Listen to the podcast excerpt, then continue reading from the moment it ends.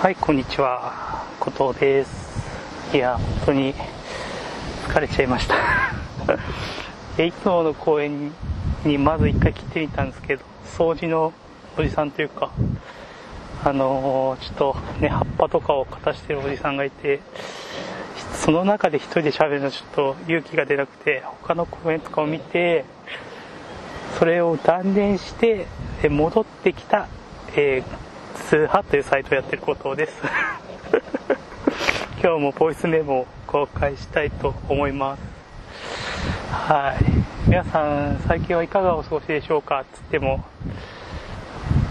ね、そんな前の更新からそんなに日が経ってないんですけど、いかがお過ごしでしょうかね。だいぶこう梅雨らしくなってきたというか雨も降ったりしてでも雨が降らない日はとても暑いみたいな、ね、結構大変な今日は風が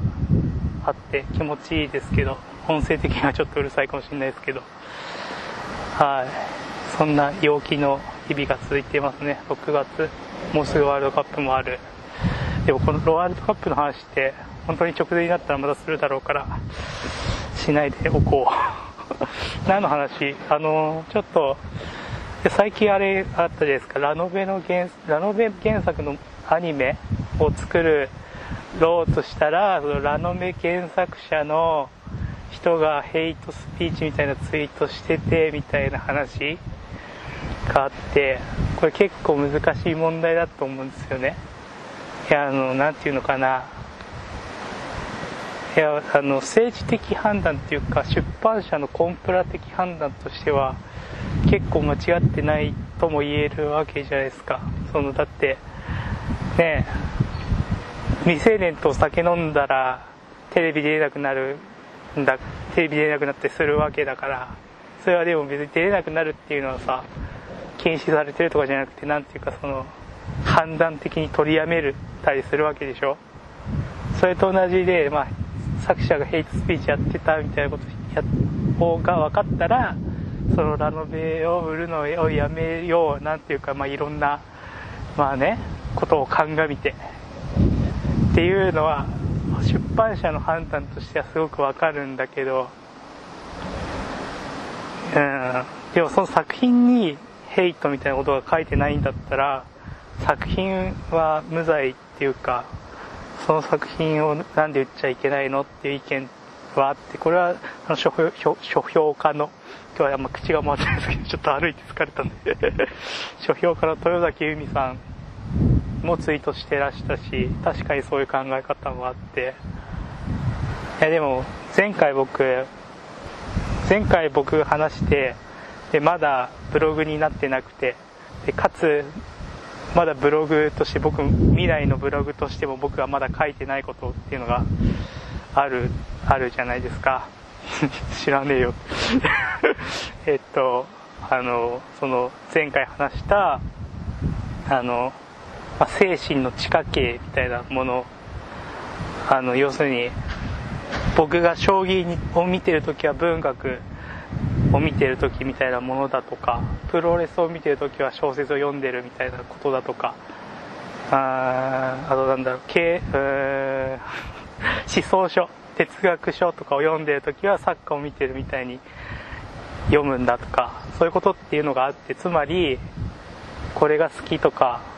これが嫌いとかっていうのを一人の人間から取り去ってそこだけ見るとか悪いとこだけ見ないとかっていうことってどうなんだろうっていう話をしたじゃないですか。全てつながってるんじゃないだろうかと。ね。だから僕がプロレスの話しだして退屈だなと思うって他のとこ面白いと思ってくれてる人がいたとしてね。じゃあプロレスの話プロレスを俺が見なくなったらいいかっていうともしかしたらそのいいなと思ってた部分も消えちゃうかもしれない。それはそういうもんでしょ？全部つながってるでしょ？っていう話をしたと思うんですけどその作品みたいなものにその作者のその邪悪な部分というかがどの程度反映されてるのか反映されてないのか作品だけ読むことは可能なのかみたいなことについて僕は未だに何とも判断つきかねる。判断つきかねおですよ。はい。うん。しで人間の捉え方って結構微妙に違っていて人それってあのちょっと前に流行ったんだと平野啓一郎さんっていう小説家の人が文人っていうことを言ってましたよね。分ける人。インディビジュアルじゃないんだっていうね。分けられない確固とした子みたいなものじゃない人間人間一人の個人っていうものはそういうもんじゃないんだみたいな。分けられないなんか確固とした子があるっていうわけじゃなくて学校に行けば学校に行った家庭にいれば家庭に仕事に行けば会社に行けばそれはその人はまた違った面を見せるのはでそれはまた別のその人だなんだみたいなわかんないけど 考え方を喋られててすごいわかるなと思ってたんですけどでそれについてもまた考えててねでつまりこういうことなんじゃないかと思うわけですよ。こういう喋り方してみたいんですよね。あのいや結論はつまりこうですとかそういう結論から先行っちゃうととかそういう喋り方って自分あんましないっていうかでも結構研究者とか学者の人ってこういうのするじゃないですか。それに憧れがある。何の告白なんだっていうね。はい。であのつまりじゃ後藤っていうのを例にしましょうと。後藤っていう名前の役を、えー、吉田なり山田なり伊藤なり、まあ、いろんな人が後藤って役のもとに統一されている。それが後藤だっていう考え方が。とうとうとう後藤っていう私が吉田なり山田なり伊藤なりいろんな役をやっているっていう考え方が考え方のモデルがあると思うんですよ。一人の役者が複数の役をやっているように個人がある。っていう考え方と、えー、一人の人役後藤っていう一人の役をいろんな役者がやっているっていう考え方があってこの違いなんじゃないかなと思ったわけですよ。つまり文人的な考え方っていうのは割と後藤っていう役を吉田がやる時もあれば山田がやる時もあってみたいな考え方に近いと僕は思うんですけど僕はどちらかといえば後藤っていう役者が、えー、場所によって山田なり吉田なりになるんだっていう考え方におそらく違くてこれ何が違うかっていうと要するに後藤っていう役者がいるっていう考え方はやっぱり、えー、一人の人間が違う役をやってるだけだから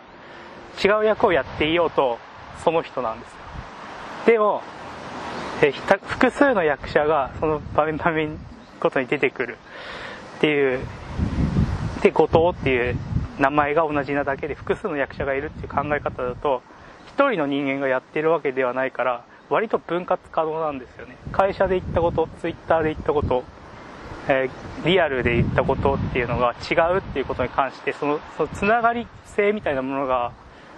割と切れている感じがしていて僕はでもだからツイッターで言ってることもリアルで言ってることも会社で言ってることも学校で言ってることも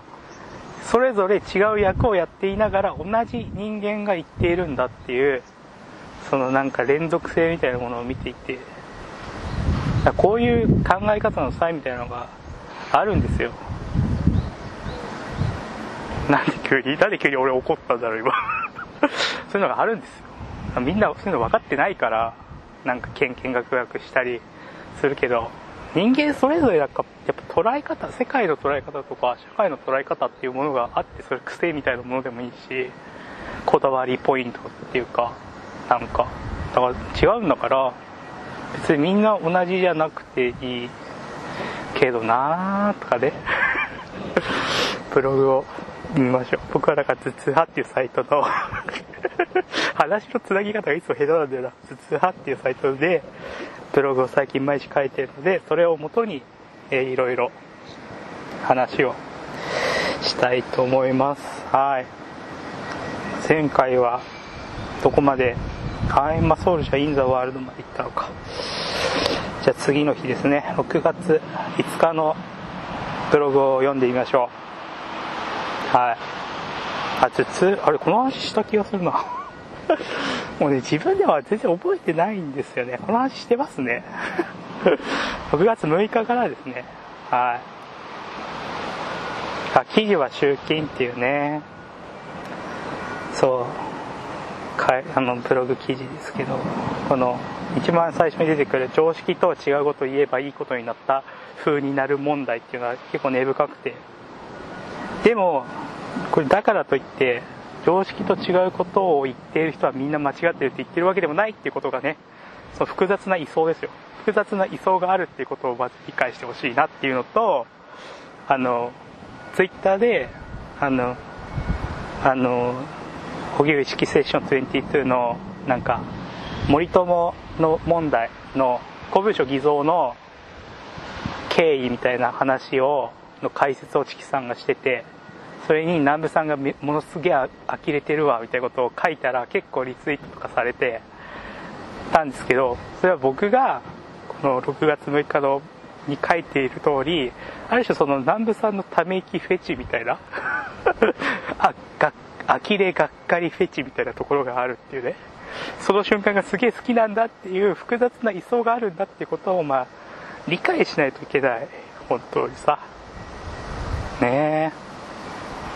そうそう。でその後にこうカフカ式練習帳を読んでみたいな話があって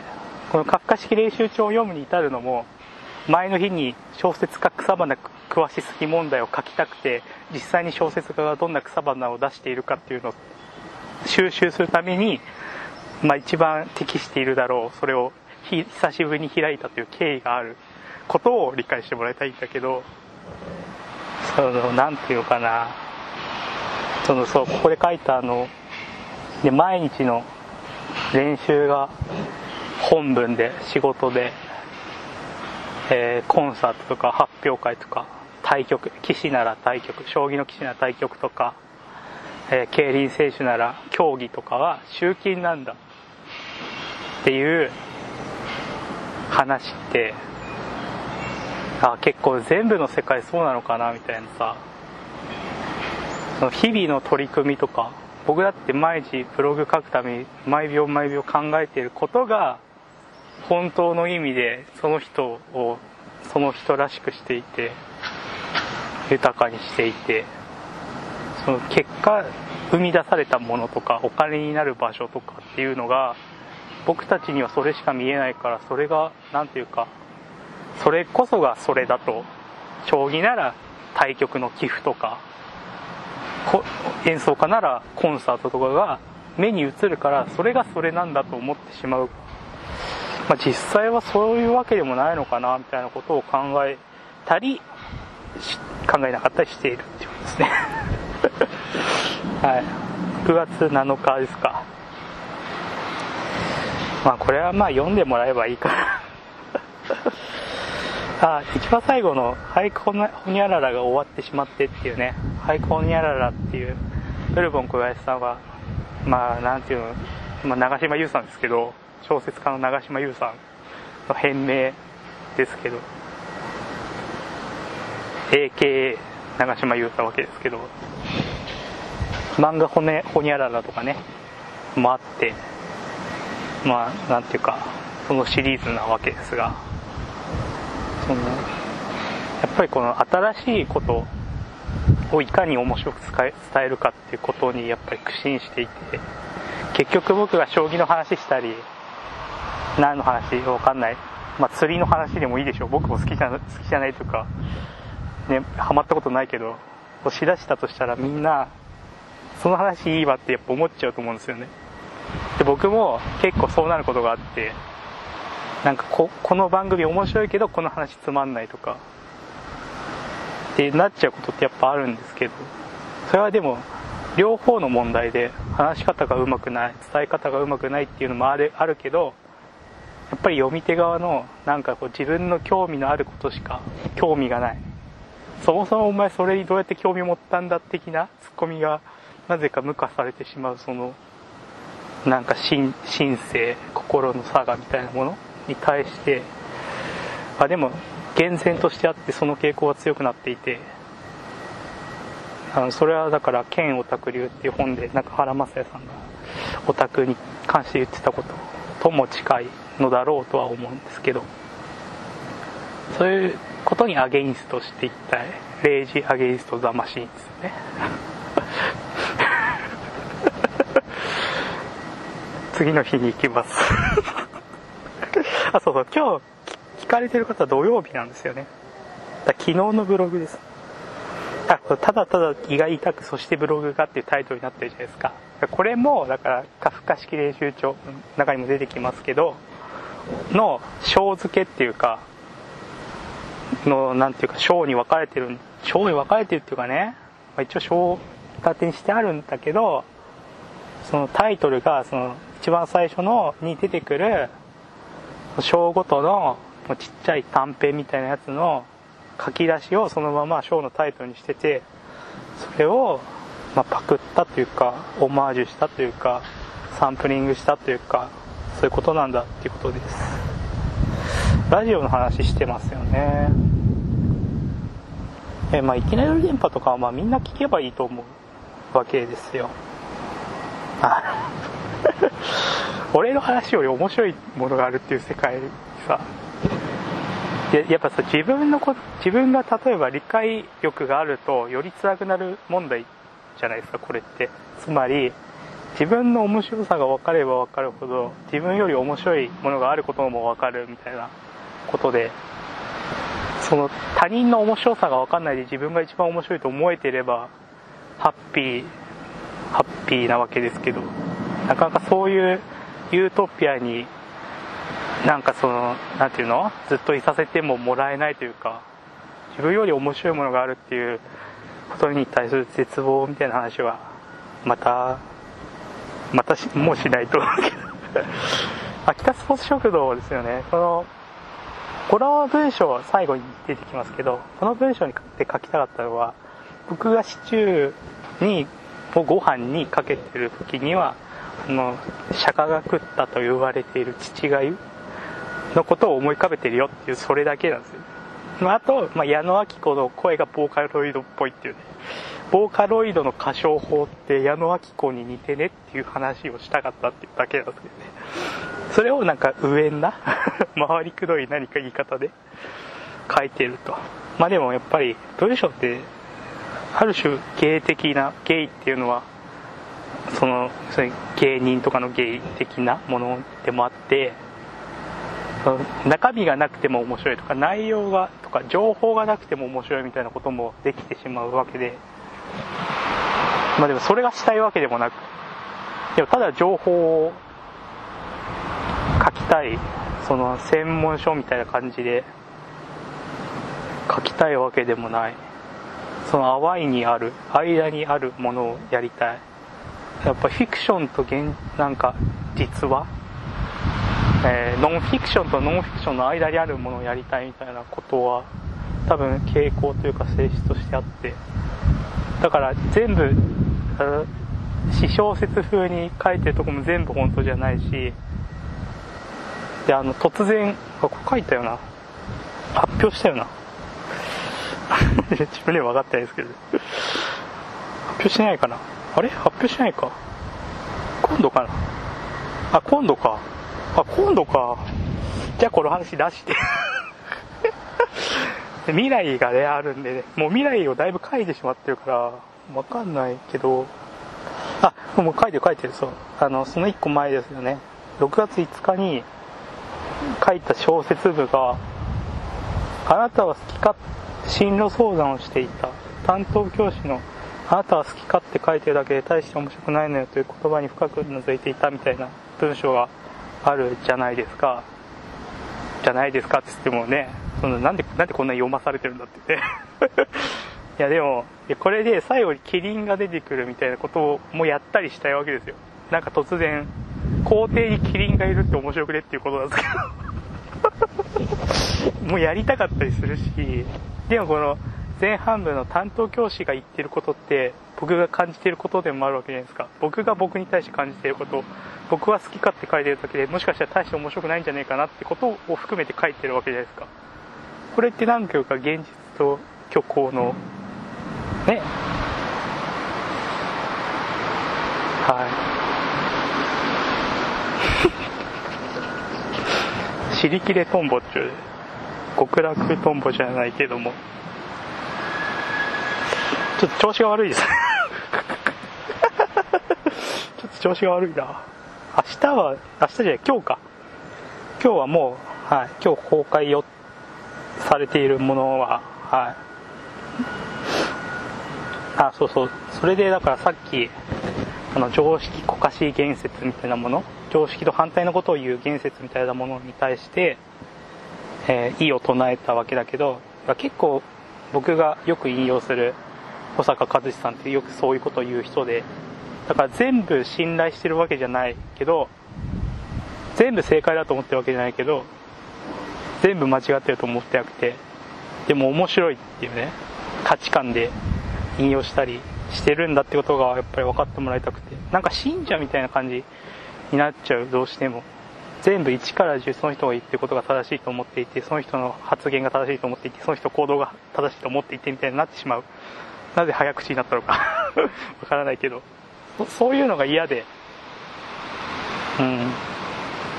やっぱ疑いを抱いていたい。ですよね。でこの小説部っていうかなフィクション部ィクション？フィクションであることがどの程度つながる伝わるのか？この固テーマが反映されてなかったっていうのは本当のことだからわかんないけどこの思想家とか評論家の元ネタももちろんあるわけですよね。でそういう楽しみ方をしてもいい。別にそれが正解だとは思わないけどなんかそういうのも楽しいじゃないですかね。作品はこここれのオマージュだとかさ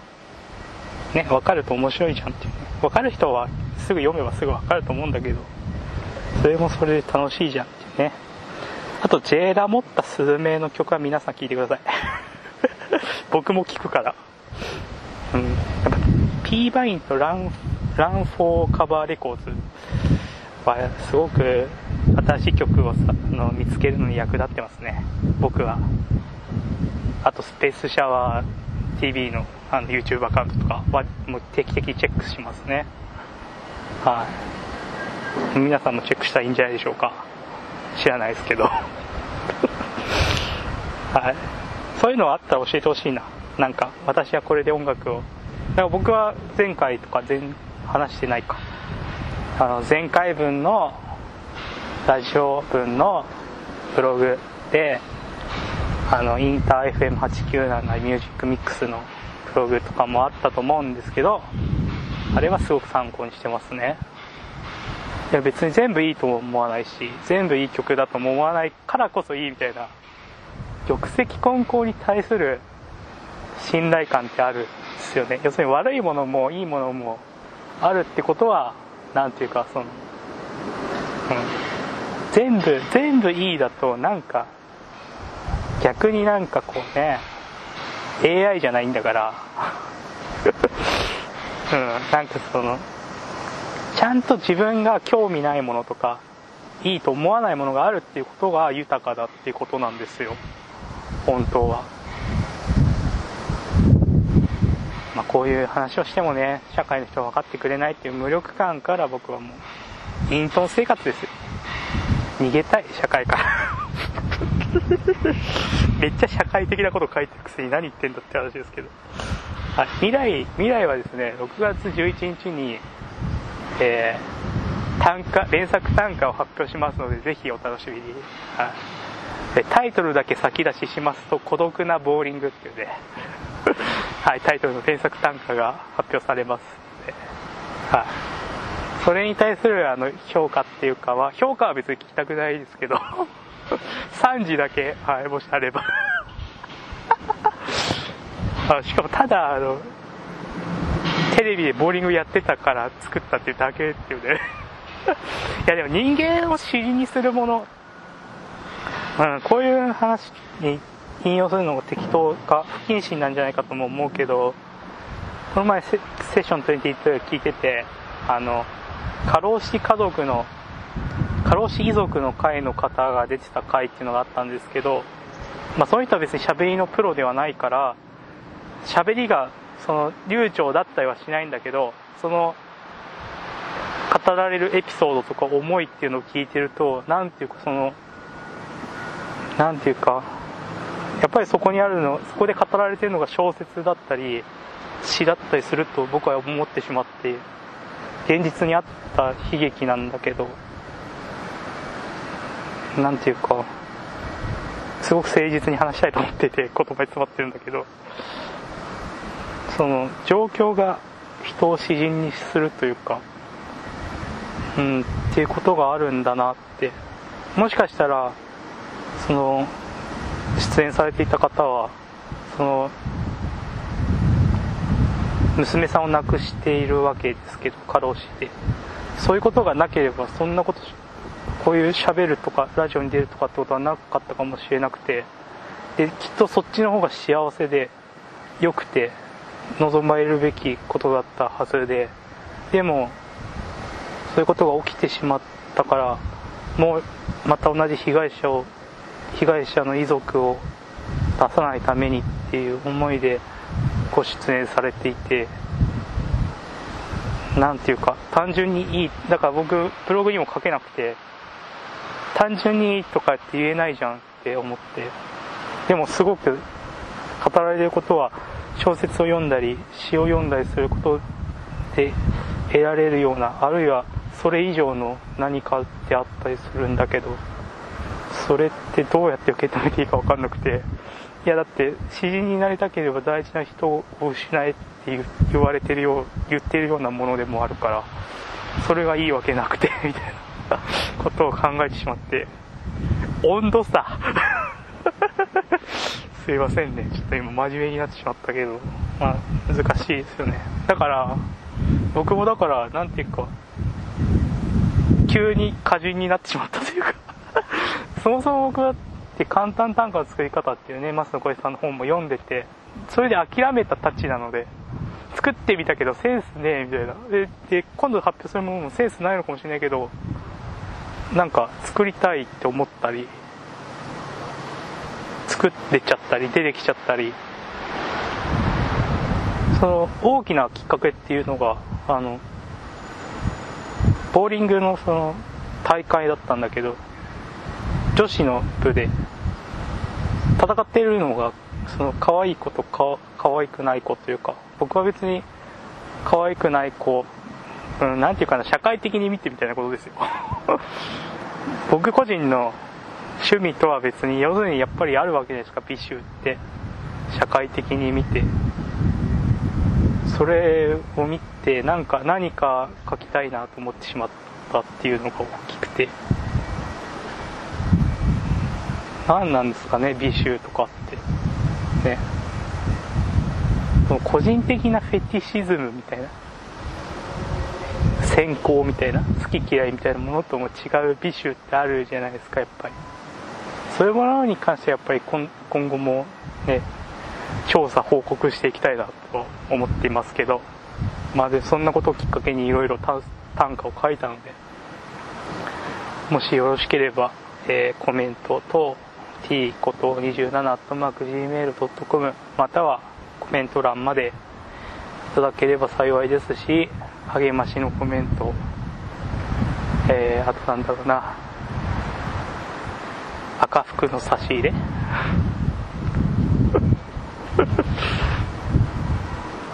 うんみたいな。もの。をお待ちしてます。